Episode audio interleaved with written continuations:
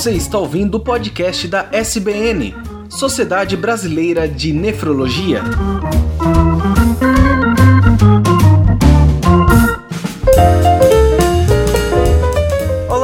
Ouvintes, sejam bem-vindos ao podcast da Sociedade Brasileira de Nefrologia. Eu sou Tarek Fernandes e hoje falaremos sobre hepatites na hemodiálise. Também como host deste podcast está a doutora Cíntia Vieira, diretora de políticas associativas da SBN e coordenadora do serviço de nefrologia do Hospital Ernesto Dornelles em Porto Alegre. Boa noite, doutora. Oi, boa noite a todos vocês. E o Dr. Marcelo Maza, que é professor de nefrologia da Universidade Federal do Paraná e presidente da casa deste podcast, a Sociedade Brasileira de Nefrologia. Boa noite, doutor. Muito boa noite a todos. Para mim é uma satisfação. Boa noite à doutora Cíntia, que já lidera esse podcast há um bom tempo.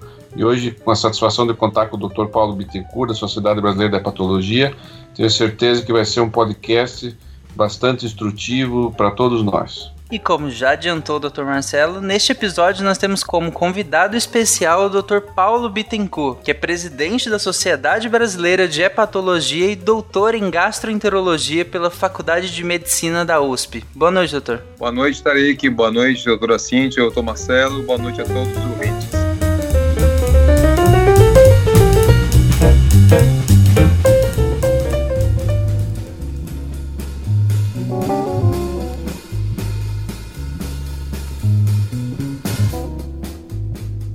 Noite, é com grande satisfação né, que nós estamos nos encontrando hoje, a Sociedade Brasileira de Nefrologia e de Patologia. Ah, a gente sabe que as hepatites elas têm um lugar de grande preocupação na nefrologia, principalmente na hemodiálise.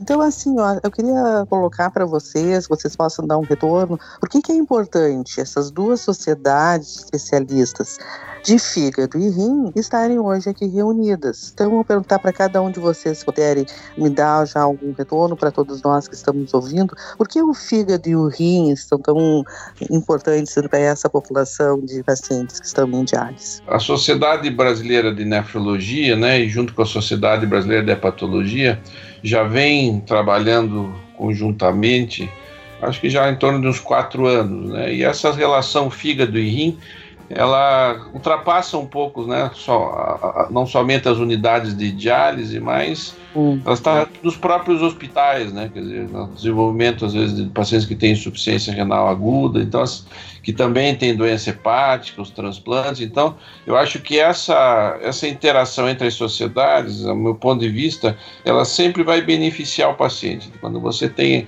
a possibilidade de conversar e se encontrar e ter como objetivo comum né, algumas doenças que são comuns às sociedades, acho que quem ganha sempre é o paciente. E a hepatite C hoje, né, que é um dos motivos, tanto a B, mas especificamente a C, ainda é um problema grande nas unidades de diálise do nosso país. Então, uma grande população que estão nas unidades de diálise eh, tem hepatite C e, infelizmente, ainda podem, às vezes, contrair hepatite C nas unidades de diálise. Então, essa necessidade de, de, de interação que vai visar eh, não só a medidas de prevenção de hepatite C também vão ter como, como objetivo o próprio tratamento da hepatite C, que deve ser feito em conjunto eh, entre o nefrologista e o próprio hepatologista. Então, para nós é fundamental essa interação. Sim. É, doutor Marcelo falou de uma forma muito abrangente, mas é, vem, na verdade, de encontro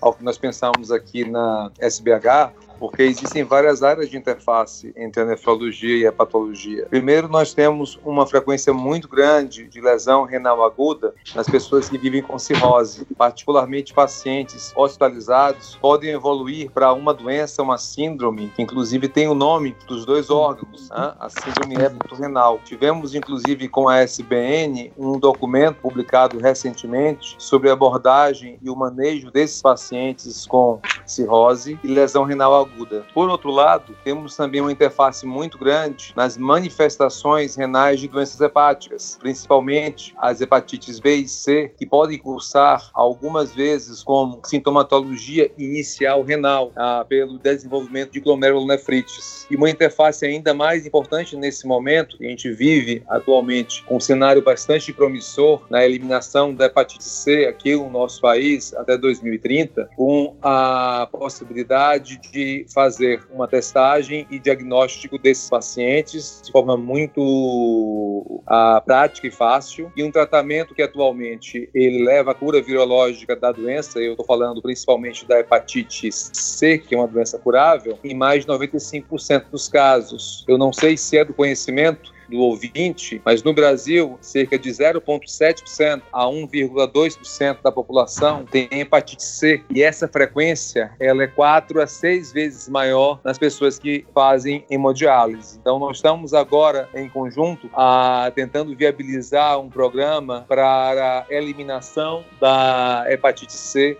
nas unidades de diálise, aguardando tão somente a liberação de medicamentos para essa, essa, esse subgrupo da população com doença renal crônica em hemodiálise. Sim, então como a gente falou inicialmente, é, nós temos esse encontro, ele é promissor, porque se, se, se, espera né, chegar a um tratamento com erradicação da uh, hepatite C. Uh, mais uma pergunta assim uh, que, que, se impõe é que se os pacientes nefrológicos em hemodiálise, eles têm um percentual maior do que a população comum, eles têm uma prevalência maior, né? Por que, isso ocorre? Por que, que a gente está vendo, pelo, assim, ó, no censo da SBN, a gente vê que a hepatite C e a hepatite B, elas vêm decaindo, em decréscimo. Mas mesmo assim, com esse percentual até 1.2, a gente vê que o renal em diálise, ele ainda está acima do que a população geral, né?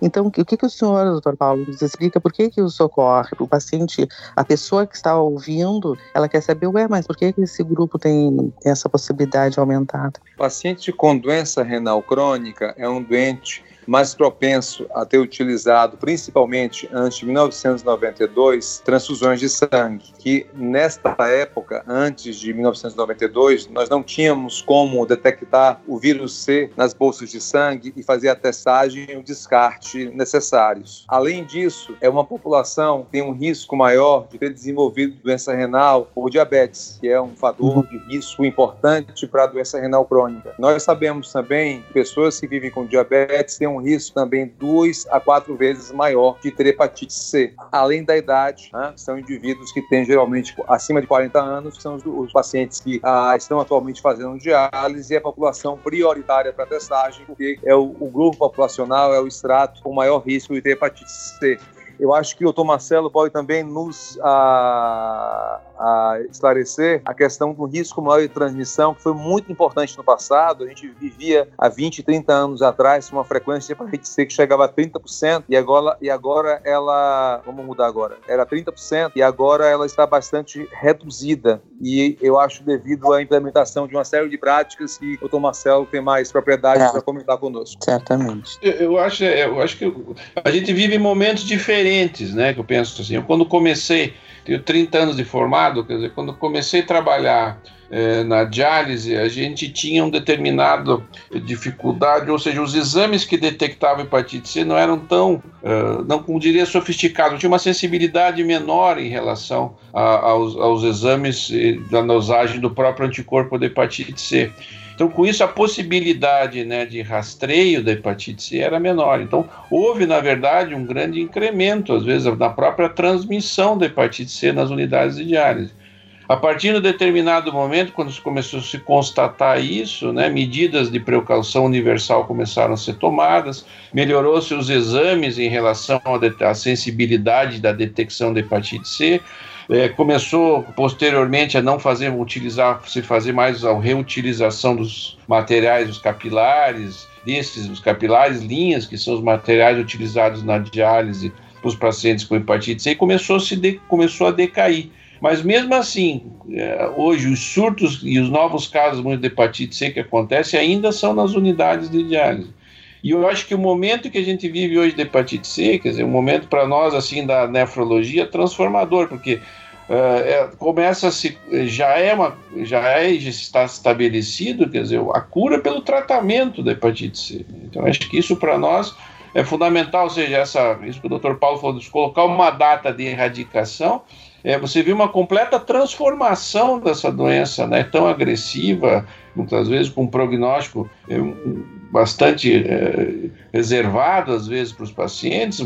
Se observar que agora os pacientes têm possibilidade de tratamento e com impacto na, na sobrevida desses pacientes, em realização a transplante e assim por diante. Então, eu acho que é uma evolução. Ainda existe porque ainda há possibilidade de transmissão, mas eu diria assim, a, a possibilidade de tratamento, eu vejo para quem trabalha em diálise, eu acho que essa e essa eh, possibilidade de no Brasil nós iniciarmos uma campanha é, de poder erradicar a hepatite C, oferecer o tratamento, é um verdadeiro, um verdadeiro momento que eu diria assim histórico para nós da nefrologia, sabe? Não sei se a doutora Cíntia concorda comigo. É, eu estava pensando agora, enquanto vocês falavam, eu estou formada há 40 anos. Na minha época, a gente, quando comecei a trabalhar, a gente dizia que era hepatite não A, não B, porque ela não era nem a C, ela não tinha esse nome de C, porque o anti-HCV veio na década de 80, né? Que eu me lembro, vocês me corrigem se eu estiver errada, mas eu acho que foi 80, 88, na época que foi lá com os chimpanzés que descobriram. Então nós pegamos essa fase de ter o anticorpo para hepatite C e agora a gente, eu acho que com isso talvez explique porque começaram a ser feito o diagnóstico uh, de uma forma mais adequada e também uh, com, com, esses anticorpos sendo feitos e as pessoas preocupadas por manter as medidas de precaução universal, começou a haver decréscimo também uh, na, na, no, adquirir no, né, a hepatite C. Mas realmente, no momento nós pegamos o diagnóstico, como detectar, e agora a gente está nessa fase de erradicar, é uma coisa muito importante para todos nós, né? E quem se beneficia com isso é o paciente, certamente reverte para o paciente essa esse cuidado maior, essa, esse nossa, essa nossa, né, um casamento aqui da hepatologia com a nefrologia. Doutor Paulo, como é que a gente faz o diagnóstico? Como é que se define a hepatite B e a hepatite C? As hepatites virais são causadas né, por vírus hepatotrópicos que têm uma predileção para infectar o hepatócito, né, a célula hepática. Nós temos hepatite A, que é muito frequente no nosso país, mas que leva a uma doença autolimitada na maioria das vezes, muito comum na infância, que é aquele quadro de icterícia, com olhos amarelos e pele, e pele mais amarelada, que ocorre geralmente em cura espontânea. Os pacientes não fazem doença crônica. As hepatites virais são causadas por vírus que têm predileção por a infectarem a célula hepática, o hepatócito. Elas são ah, conhecidas como hepatites ah, A, B, C e D, como as letras do alfabeto. A hepatite A é de transmissão fecal oral, ou seja, para o ouvinte, de transmissão pelo consumo de água e alimentos contaminados. É um tipo de hepatite que se adquire geralmente na infância, pode dar ah, olhos amarelos, urina escura e geralmente tem cura espontânea, é autolimitada e não provoca quadros de doença crônica no fígado. A hepatite B, por outro lado, é de transmissão principalmente horizontal, ou seja, da mãe para o bebê, de transmissão sexual, menos frequentemente de transmissão parenteral, com o uso de uh, sangue contaminado, que é muito raro hoje em dia, eu digo excepcional, e principalmente a uh, compartilhamento de objetos perfurocortantes, como seringas e agulhas, que hoje é algo que ocorre praticamente apenas em usuários de drogas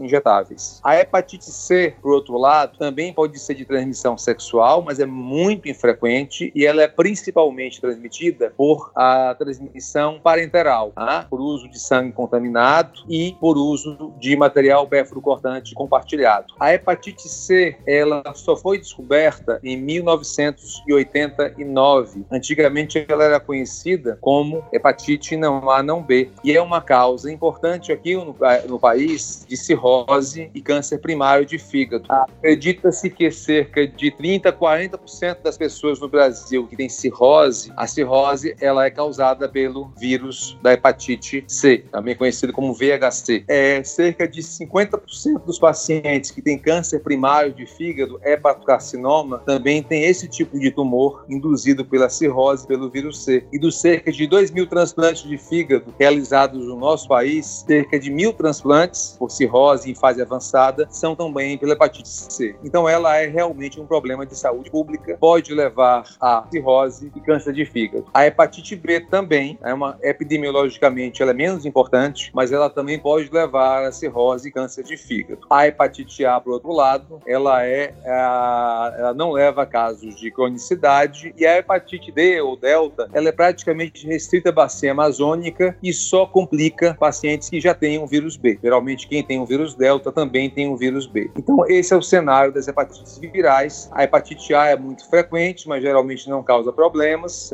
É uma infecção que a gente adquire na infância. A hepatite B acomete cerca de 0,5 a 0,7% da população brasileira, principalmente na Amazônia. E a hepatite C, como eu já citei, acomete cerca de 0,7% a 1,2% da população uhum. brasileira. Pelo que a gente viu, essa avaliação das hepatites, uh, existe alguma vacina para essas hepatites? Muito bem lembrado. Tá? Nós temos vacina universal contra a hepatite B. Ela geralmente faz parte do calendário vacinal, mas indivíduos que têm cerca de mais de 20 a 30 anos não se beneficiaram da vacina, porque não estava disponível na rede pública, atualmente está. E atualmente os principais casos que nós vemos de hepatite B aguda são indivíduos dessa faixa etária, tá? Acima de 20, 30 anos, 40, 50 anos. Mas a hepatite B é inteiramente prevenida pela vacinação. Existe vacina contra o vírus B. Existe também vacina contra o vírus A, tá? mas infelizmente para o vírus C não existe vacina disponível. Só para lembrar, né, relação à hepatite na população em diálise, né? Quando o Dr. Paulo fala em vacinação, lembrar que nós temos aí quase né, 130, nossa estimativa pelo Censo Brasileiro de Nefrologia, quase 140 mil pacientes é, em diálise. Né? E, e, lembrar que nesse, nesse, nessa, em relação ao censo, existe uma estimativa que tenha quase 4 mil pacientes né, que são portadores de hepatite C. Mas quando a gente fala da hepatite B, lembrar que existe a vacinação e que os nossos pacientes, né, que estão em diálise, pelas condições, muitas vezes pelas, pelo estarem com o sistema imune muitas vezes comprometido, não respondem muito bem à vacinação, né? Por isso que é importante quando os pacientes têm doença renal crônica em estágios mais não tão avançados da doença renal, mas que têm a possibilidade de entrar em diálise, né, que eles sejam vacinados realmente anteriormente, né? Isso tem uma possibilidade que eles respondam melhor à vacinação e que quando possam ser expostos eventualmente de uma maneira inadvertida ao vírus de hepatite B, eles tenham estejam imunes a isso e possam responder é, responder e, e, e, não adquirir a doença. Ao contrário da hepatite C, né, que não existe uma vacina em relação a isso, que, ou seja, somente a adoção de medidas de precaução universal que vão fazer com que dentro da unidade de diálise essa transmissão seja uh, limitada, né, ou impedida. Eu acho muito bem lembrado, né, Marcelo, porque o paciente B, ele pode, que tem hepatite B, ele pode fazer a prevenção né? Pode ser feita e Exato. deve ser feita pela nossa legislação. O paciente, ao ser admitido numa unidade de diálise, que vai iniciar um tratamento, ele tem que ser vacinado para hepatite B e outras vacinas, né? Inclusive influenza uhum. e tal. Mas a hepatite B tem que fazer. Ah, como a C não tem, talvez é, é essa, esse aspecto que a gente tem que enfatizar, que nas unidades de diálise, o que, que é essa precaução universal que a gente está fazendo e falando, que é uh, não quebrar as barreiras seguir todas as medidas de segurança da unidade, lavagem de mãos, uma série de cuidados necessários para o paciente que, porventura, tenha entrado em contato com, com o vírus C, não transmitir para outro, né? Porque é por contato que seria, né? Com e o sangue em contato.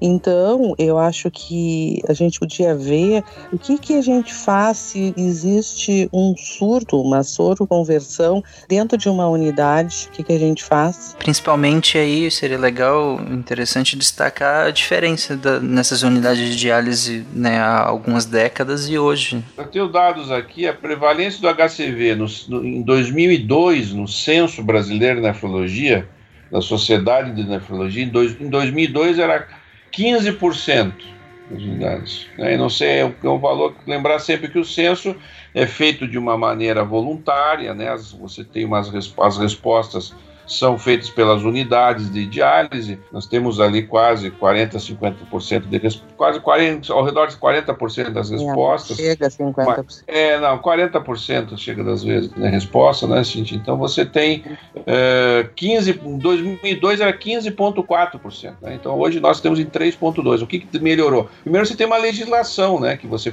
faz com que haja uma legislação que obedece à necessidade de se fazer um acompanhamento, por exemplo, de medidas das enzimas hepáticas, das transaminases. Todos os meses os pacientes fazem dosagens das transaminases, que são enzimas hepáticas que podem, nos pacientes que têm doença renal, quando se observa o aumento das transaminases, mesmo que estejam dentro dos valores normais, isso às vezes é um indicativo que aquele paciente possa ter hepatite, possa estar desenvolvendo hepatite, e os exames são solicitados para essa detecção. Né? E, o, e o, os, os, vírus o, e a coleta da sorologia, que detecta tanto o vírus C como o vírus B, também é feita hoje de uma maneira mais periódica. Então, existe uma, um monitoramento né, que melhorou em relação a, ao vírus B e ao vírus C. Além disso, o diagnóstico, né, os exames conseguem diagnosticar de uma forma mais precoce. Então, houve, houve uma queda em relação a isso por, medir, por medida por situações paralelas, tanto de um rastreamento na unidade de diálise que for melhor, e com um diagnóstico também melhor. Então, isso se observou e no, no Brasil todo. E agora, com a possibilidade de tratamento, a certeza disso realmente de cada vez mais a gente diminuir, mas houve um declínio realmente em relação à hepatite C. Mas tem que lembrar que ela existe ainda, e quando se quebra essas barreiras que a doutora Cíntia colocou, de, eh, que nós, nós colocamos em relação à segurança que acontece e a possibilidade de transmissão, você vai encontrar ainda casos de hepatite C que acontecem na sala de diálise. Né?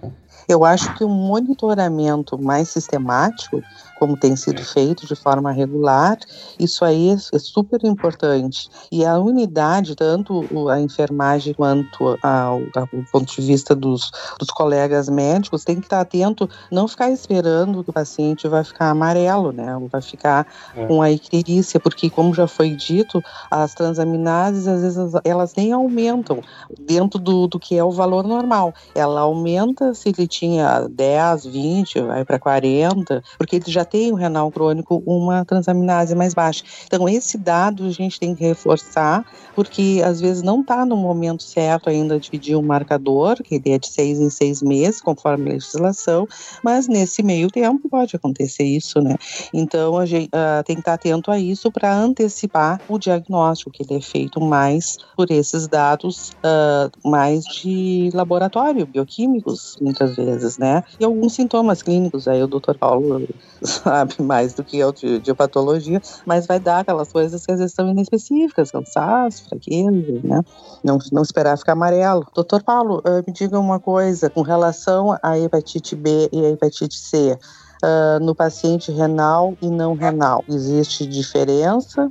E a outra pergunta que eu quero lhe fazer, uh, como é que se manifestam essas, essas doenças nos renais? A hepatite B e C são doenças que podem evoluir de forma silenciosa, tanto no paciente com doença renal crônica, quanto no paciente sem doença renal crônica. Geralmente, o portador dessas doenças evolui anos sem nenhuma sintomatologia, com uma inflamação hepática, e ela pode ser detectada através de alteração das enzimas hepáticas, né, a ST e a LT, ah, mas do ponto de vista clínico, a doença geralmente evolui de forma assintomática até o paciente ter uma cirrose com a a descompensação, pode ser por sangramento digestivo, por um aumento da, do volume abdominal, por acúmulo de líquido, ou por alteração no nível de consciência, que a gente chama de encefalopatia hepática, ou mesmo pelo desenvolvimento de um tipo de tumor, que é o carcinoma hepatocelular, que complica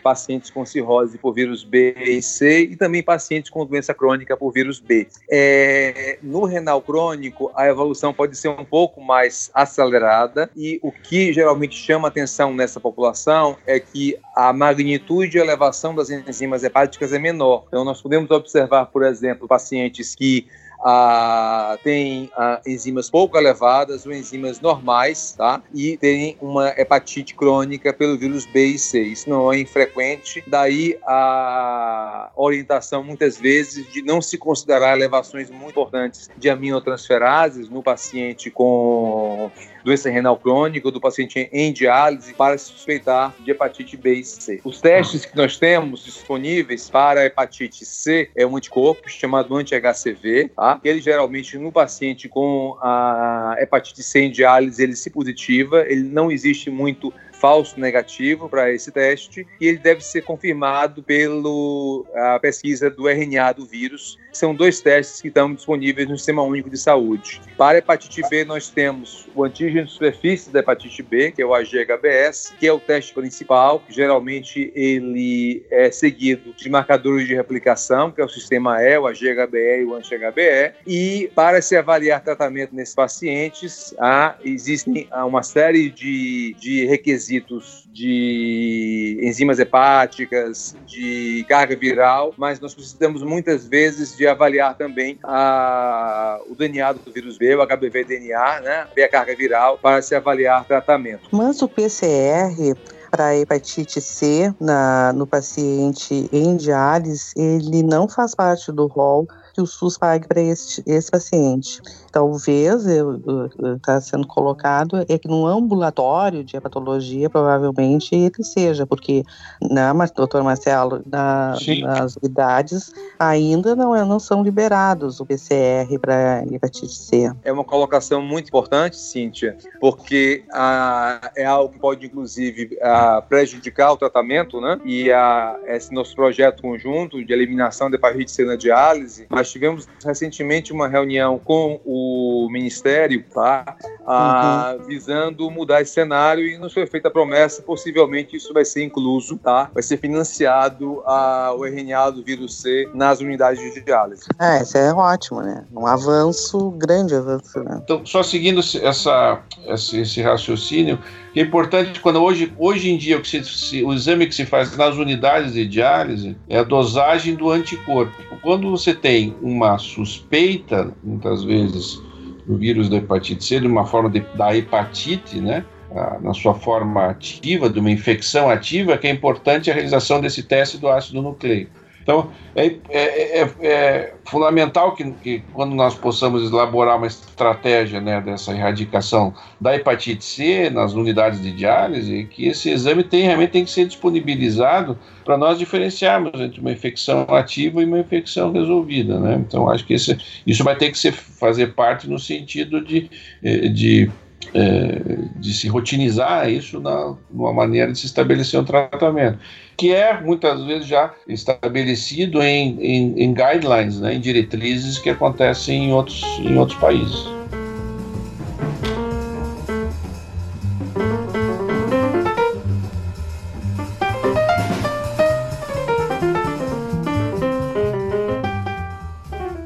Queria saber com relação o paciente que está numa, numa unidade de diálise e ele tem o, o marcador positivo, o anticorpo positivo, e ele vem a, a, tratar e ele tem o RNA, tem o PCR, ficou negativo, ele negativou, ele não tem mais carga viral ele permanece na unidade dele, né? Ele não precisa ser, ele não precisa ser segregado esse paciente, né? Então Acho assim a gente precisa separar o paciente de, de sala, tirar, colocar em isolamento. Isso que eu gostaria que tu falasse. As recomendações que nós temos em relação à hepatite C na unidade de diálise é, pelo menos as diretrizes que nós, nós temos em relação, em relação a isso, Uh, em relação ao próprio, ao próprio tratamento, eu diria, a isolamento e medidas preventivas, é, não há uma recomendação em relação a isolamento do paciente. Né? O que nós não fazemos, que nós, que nós hoje fazemos no procedimento, é a não reutilização das linhas, né? que são, que são utilizadas, que são em relação ao reuso, e os capilares dos pacientes com hepatite C. Mas mesmo o CDC, o próprio que digo, a Associação é, Britânica, grupos de estudo europeus, não recomendam isolamento. Né? O que, que, é, o que, que é recomendado em relação? As chamadas é, medidas de precaução universal. E, e, quando a gente fala isso, o que são essas medidas de precaução universal em segurança em diálise? Então, fundamental, ou seja, dos profissionais, é a higiene das mãos, né? ou seja, essa transmissão da higiene das mãos antes e após trocar o paciente, na manipulação, por exemplo, do acesso vascular da diálise, né?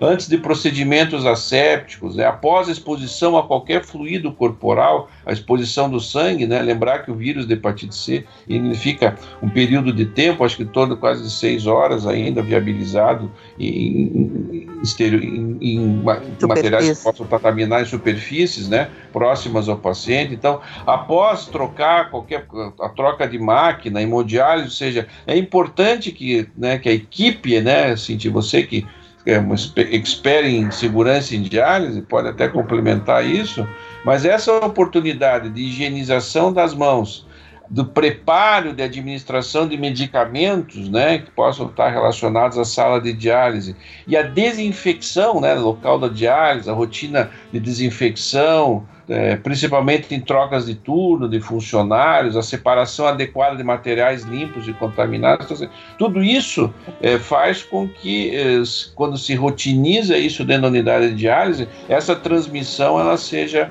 ela seja bastante diminuída. E a instalação dessas medidas faz com que a, a, os novos casos de hepatite C não ocorram. Ao contrário da hepatite B, que na hepatite B o que se, o que se observou é que a, a transmissão ela só diminuiu quando esses pacientes realmente são isolados em salas e funcionários é, específicos para o tratamento da hepatite, da hepatite B. Então, nós não recomendamos o isolamento da C, né, não, não há uma recomendação, uhum. e nem tampouco das máquinas é, de, hepatite, de hepatite C. O vírus B, ele persiste infectante por muito mais tempo no ambiente do que o vírus C, por isso que o cuidado tem que ser muito maior em relação à hepatite C. Então, provavelmente por isso ainda se recomenda, se eu não me engano, a esses pacientes ficarem numa sala específica né? dentro da Sim, unidade de Certo. Gostaria de saber, doutor Paulo, como é que está o tratamento das hepatites? Como é que, como é que se comporta para a população geral? É fácil? Existe? Diferente de muitos países mais desenvolvidos que o Brasil, nosso país, a gente tem um programa de tratamento das hepatites virais de acesso universal e gratuito. É muito bom ressaltar. Então, o tratamento para hepatites B e C é completamente disponibilizado no Sistema Único de Saúde. O tratamento para hepatite B é feito por pode ser feito por duas drogas antivirais orais, que é o tenofovir e o entecavir, e pode ser feito por interferon, que raramente hoje em dia é empregado devido a seus efeitos colaterais. Já o tratamento para hepatite C pode ser feito pela combinação de vários antivirais tá? que atuam em diferentes fases da replicação do vírus C e geralmente é feita uma combinação de drogas. Ah, existem aproximadamente cerca de entre uh, 6 a 10 drogas ou combinações de drogas diferentes, são antivirais, algumas condensadas em uma só pílula, uma só cápsula. Esses medicamentos nós publicamos agora recentemente um estudo de vida real envolvendo uma quantidade muito grande de pacientes no Brasil com drogas ah, que foram disponibilizadas na fase bem inicial aqui no nosso programa, que hoje em dia estão inclusive mais ah, desatualizadas, porque não tem taxas tão altas de cura virológica, mas para nossa surpresa, mesmo o tratamento feito há 4, 5 anos atrás no Brasil, a taxa de resposta chegou a 96%, ou seja, Ai. quase 100% dos pacientes tratados aqui no nosso país com os antivirais de primeira onda, né, a de primeira geração, tiveram a cura virológica. E hoje, com os esquemas mais novos, e se aproxima a 100%. Então, assim, para vírus C, o tratamento ele é autolimitado, geralmente ele, ele dura cerca de três meses, com a cura virológica alta. Para a hepatite B, essas duas drogas que eu citei para vocês, elas não levam a cura, a cura virológica, elas inibem a replicação do vírus. O vírus B é um vírus que sempre persiste no DNA do hospedeiro. Então, mesmo indivíduos que já tiveram vírus e tiveram uma perda a, do antígeno de superfície, que a gente chama de AGHBS, eventualmente, em determinados contextos, o vírus pode inclusive voltar, como é o caso, por exemplo, de pacientes que usam alguns tipos de quimioterapia. Então, nós hum. costumamos dizer que a hepatite C ela tem cura, o tratamento é autolimitado, a hepatite B tem controle com drogas antivirais que controlam a replicação viral, previnem as complicações da doença, mas não levam à cura virológica. Certo. Daí eu deduzo que o paciente tenha uh, hepatite B, mesmo que ele tenha aparentemente está bem resolvido, ele não deve sair da sala dele, deve permanecer na sala da hepatite B e não ir para outra sala, né? Acho na verdade, a, o paciente com hepatite B, ele pode ter o que nós chamamos de uma infecção resolvida, que ele apresenta aquele anticorpo anti-HBS, ele teve infecção e se curou, mas mesmo esses pacientes, em determinadas circunstâncias, agora é bom ele pode que reativar. saiba que é excepcional. Por exemplo, pacientes que usam quimioterapias muito potentes, o vírus ele hum. pode voltar à replicação, mas geralmente, na população normal, é um paciente que tem, digamos assim uma assinatura de cura, mas a gente sabe que no fígado, no DNA, o vírus ele persiste por longo período de tempo, mesmo após nós não detectarmos replicação nenhuma e mesmo esse anticorpo está presente na circulação. O que ocorre com maior frequência é a supressão a, da replicação viral, a, que a, se faz com essas drogas, o paciente fica com a, uma carga viral negativa, mas mesmo em diálise existe um risco, por exemplo, dependendo do tipo de antiviral, essa carga viral tem alguma flutuação ou o paciente tem algum tipo de mutação que leve à perda dessa supressão da replicação, e principalmente, o que nos preocupa muito é que alguns desses pacientes, como é uma droga oral, tem que ser ah, tomada todo dia, eles não apresentarem uma boa aderência, não usarem o medicamento de forma adequada e correta, e com isso eles terem, ah, digamos assim, uma viremia de rebote e aumentar o risco deles de transmitirem para outros pacientes em hemodiálise. A pergunta agora é o que, que se trata dessa grande perspectiva que a gente tem de tratamento do paciente com hepatite C, e que vai, nós vamos conseguir, a, a gente está tão animado que vai conseguir uh, reverter para o paciente que está, uh, o paciente dialítico, né? Como é que, se, qual é a perspectiva, como é que vai ser essa, a gente sabe que o Ministério da Saúde está envolvido, que a equipe, as duas sociedades estão envolvidas, estão trabalhando em conjunto, então gostaria que vocês nos dessem agora um, um, uma explicação né, que animadora. É, eu posso falar, assim, assim, pela Sociedade Brasileira de Nefrologia, que eu vejo como tinha, nós tínhamos comentado no início da, do podcast, né? Eu acho que é um momento desafiador, mas ele é um momento muito importante, eu diria, histórico para nós, né? Nós, nesse pouco passar de tempo, nós vamos ter que, junto nas sociedades, agora sentar junto com o próprio Ministério, junto com a Sociedade Brasileira da Hepatologia, e desenhar um programa de erradicação eh, da hepatite C nas unidades eh, de hemodiários do país. Então, nós vamos ter que desenhar juntos eh, e um desafio, um desafio muito significativo e eu tenho certeza com um efeito é, muito benéfico para todos os nossos pacientes, né? Quer dizer, o impacto que isso vai trazer em relação à própria, é, nós vamos desvendar a nossa realidade, né? De como é, de qual é a nossa real prevalência de hepatite C nas nossas unidades de diálise, nós vamos ter que instituir novos protocolos de rastreamento da hepatite C, disponibilizar esse tratamento e com um claro benefício junto com os pacientes, né? Então, nós vamos ter que sentar, conversar, mas o que eu vejo de bastante positivo nisso é a vontade, né, que o governo tem, que se demonstrou, de enfrentar isso e poder fazer e oferecer realmente a medicação para esses pacientes. Lógico que haverá dificuldades, mas eu acho que uh, o benefício é, é inquestionável né, em relação a, o que as sociedades estão se propondo e nós vamos caminhar junto nisso, com, junto com nós, nos reunindo entre nossas sociedades e junto ao Ministério, para elaborar realmente um plano de tratamento eh, para os nossos pacientes que têm hepatite C nas unidades de diários do país. Eu acho é que essa união de esforços aí é fundamental, né? Junto com o Ministério da Saúde, a disposição, é realmente é um projeto que ele se assemelha a, quando foi feito de tuberculose para AIDS, né? Então assim é uma coisa que é uma, um grande avanço dentro da, da nossa história da da medicina mesmo, que a gente vê as coisas às vezes andam tão devagar e tomar essa iniciativa,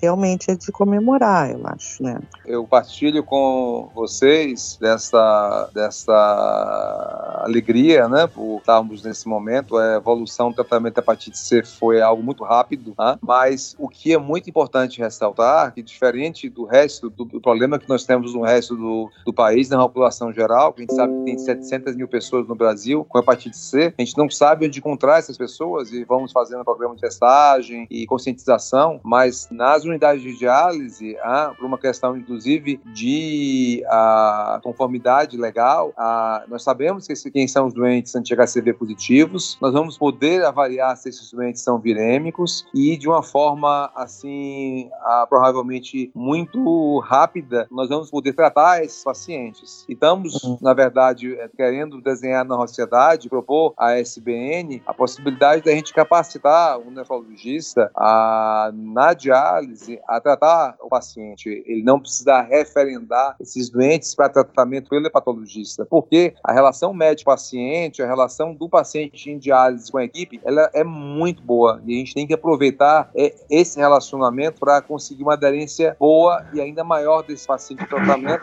E eu acho que é um tratamento que não só vai levar a, a mudança da a perspectiva prognóstica desses pacientes, como também prevenir outras possibilidades de contaminação de outros pacientes em diálise, porque a gente está aqui falando de fazer em curto espaço de tempo o tratamento de todos os pacientes em hemodiálise, portadores de hepatite C, com uma droga extremamente, com drogas extremamente potentes que levam à cura virológica em quase 100% dos casos. Então, realmente, é um momento histórico.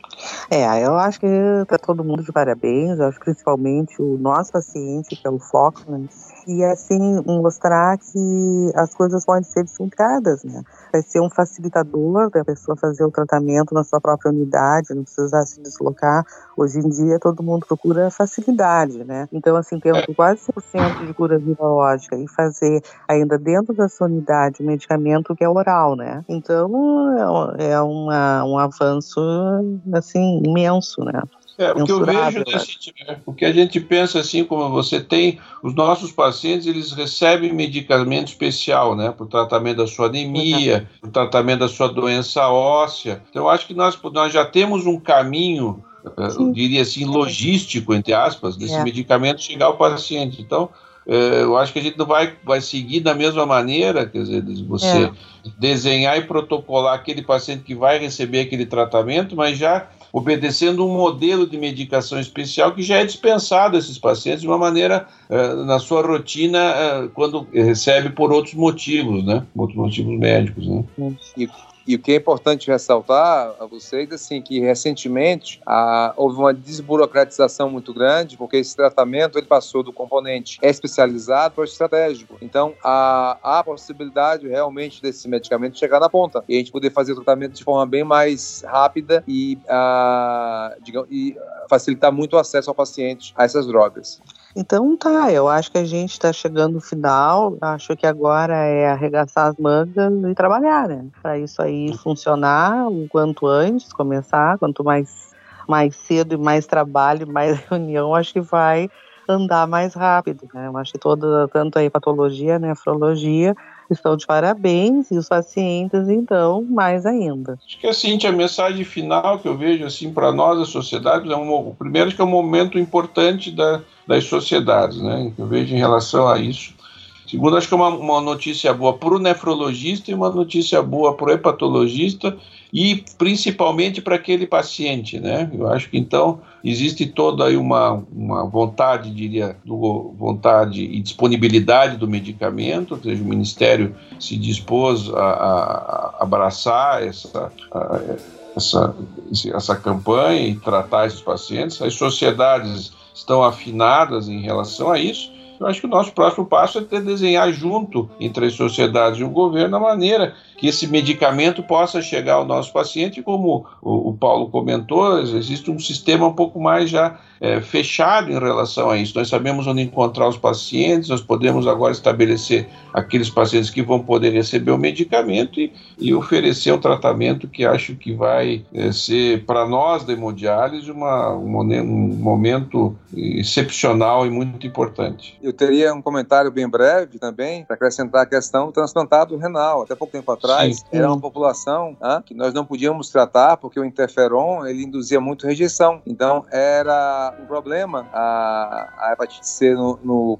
no paciente em pós-operatório de transplante renal e uma, uma causa importante de mortalidade. Hoje em dia, com essas drogas, não existe nenhuma barreira para tratamento do paciente a, transplantado de rim. Então acho que também é um avanço muito grande. E além do que, né, Paulo, hoje em dia com essas novas drogas, né, poderiam, existem situações onde até você pode disponibilizar um rim, né, do paciente com hepatite C e fazer o tratamento até no pós-transplante, né, quer dizer, você aumenta também a disponibilidade, a, às vezes até de órgãos em pacientes, por exemplo, que são portadores de hepatite C, né dando a possibilidade de tratar até no mesmo no pós-transplante. Né? É, isso, isso, é uma coisa possível, mas sempre lembrando para o ouvinte, para ele não ficar preocupado, que isso só ocorre né, com consentimento livre esclarecido, prévio. Tá? É uma situação que em, em, fígado a gente acaba podendo fazer desde que o paciente seja previamente informado. Mas com certeza pode aumentar muito o pool de doadores, que é um problema hoje em dia grande, tanto para o transplante de rim quanto para de fígado. Muito bem lembrado. Né? Acho que isso é importante deixar as pessoas tranquilas. Então, acho que me resta agradecer a participação de vocês. Acho que foi bem esclarecedora, foi uma, uma um podcast uh, de uma forma mais uh, animadora para o futuro, né? Nos levando para uma situação assim de mais uh, esperança dentro de coisas novas que estão surgindo. Agradeço muito a participação de vocês. Muito obrigada. Obrigado. Muito obrigado a todos. Bom, então eu agradeço muitíssimo a presença e as explicações do Dr. Paulo Bittencourt, que está aqui representando a Sociedade Brasileira de Hepatologia. Eu acredito que nós conseguimos descrever bem os diferentes tipos de, de hepatites, a sua ligação com a hemodiálise, né, com o paciente em hemodiálise, além de descrever um ótimo caminho futuro aí para esses pacientes, com a parceria entre as duas sociedades e o Ministério da Saúde, né? E claro, o Dr. Marcelo Maza, que é o presidente da SBN. E eu convido todos os ouvintes que nos, nos estão nos escutando para acessar o site do Deviante, que é deviante.com.br, comentarem na postagem desse episódio. E aí sejam críticas ou elogios, ou mesmo dúvidas que ainda possam ter restado depois desse episódio. Eu imagino que, que com certeza ficaram ainda algumas dúvidas, que nós citamos vários, vários temas diferentes. Então vai lá, comenta a sua dúvida que a gente responde também, encaminha para quem for responsável pela dúvida para responder também. Além disso, acesse o site da SBN, que esse episódio também está lá no site da SBN, o Twitter da SBN, que é SBN Nefrologia, onde todas as informações são postadas tanto da SBN quanto do podcast da SBN. E é isso, um abraço e até o mês que vem com um novo tema da Sociedade Brasileira de Nefrologia. Tchau, gente, boa noite.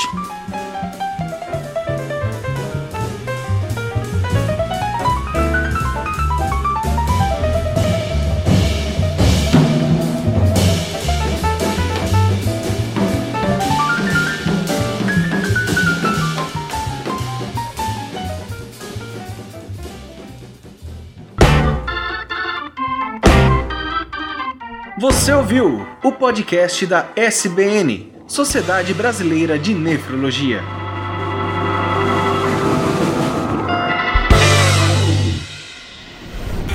Este programa foi editado por Tapcast. Edições e produções de podcast.